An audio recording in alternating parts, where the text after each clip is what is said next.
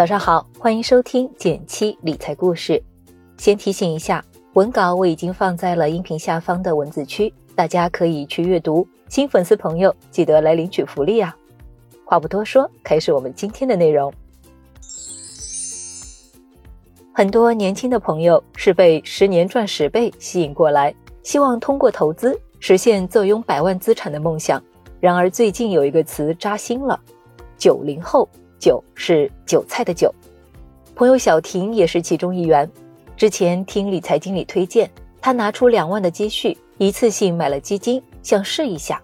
看去年盈利状况不错，于是今年初的时候，一股脑的把年终奖都放了进去。然而最近的市场下跌，把浮盈都快擦没了，他很受挫。在小婷的投资操作里，我看到了不少朋友的投资误区。今天我们就来聊聊，在波动的市场下，给你一些长期赚的思路。提醒一下，音频中提及的基金仅作为示例，不做任何推荐。投资有风险，入市需谨慎。小婷的第一个投资误区是一次性大量投入权益类资产，单次博弈。权益类投资在前两年表现优异，不少人在里面赚到了钱，但高收益的背后也是相对较大的波动。很多时候会增加我们的财务焦虑。如果一次性买入，你很有可能直接住进了套房，等到花儿都谢了，也还没涨回去。比如文字区的这只嘉实恒生 H 股基金，如果你恰好在成立时一次性买入十万，持有到现在已经过去十多年了，好不容易忍耐住了寂寞，然而结果却是负百分之十三的累计收益率，意味着已经亏损掉一万三千元。如果我们用定投计算器来测算一下，可能就是完全不同的账面情况了。从天天基金网首页点击数据中心进入，找到理财计算器，点击定投收益计算器，然后填写好代码，定投起始日和结束日，定投周期设置为每个月一号，你会发现上面那只从成立日一次性投入，结果亏了百分之十三的基金，如果换做每个月一号固定时间定投一千元。至今也有百分之七以上的正收益，这就是定投不择时的魔力，能让我们用最简单的动作和最少的精力平滑风险，从动荡的市场中赚回来更多收益。一次性梭哈，其实在压，买在低位，后续会大涨，跟赌博没有本质上的区别。最近有一位从业十二年的基金经理，只用了两天时间，在春节前光速完成了建仓。他正好买在了高点，新基金成立不到一个月就赶上了这波下跌，亏损将近百分之十八，很是惨烈。你会发现，哪怕是专业的投资者，也无法精准预测未来的高位和低位。所以，每个月工资日划出固定的钱去定投的账户才是正解。小婷的第二个投资误区是，她拿了不对的钱去做了投资，这里有一部分是她半年后新房装修要用的钱。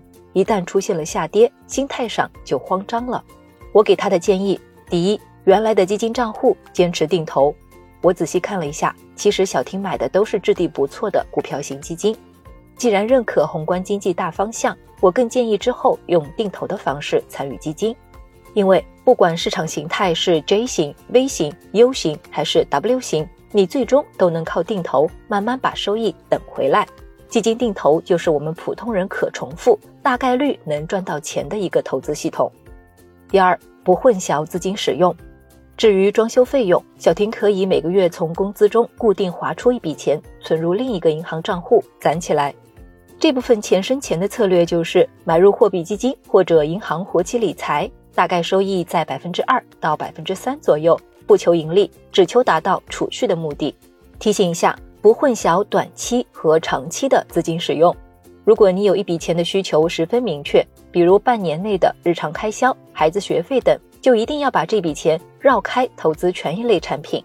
最近不少朋友都觉得拿不住下跌中的基金，那不如趁机问问自己，进行投资前有没有明确这笔钱在财务规划中的位置。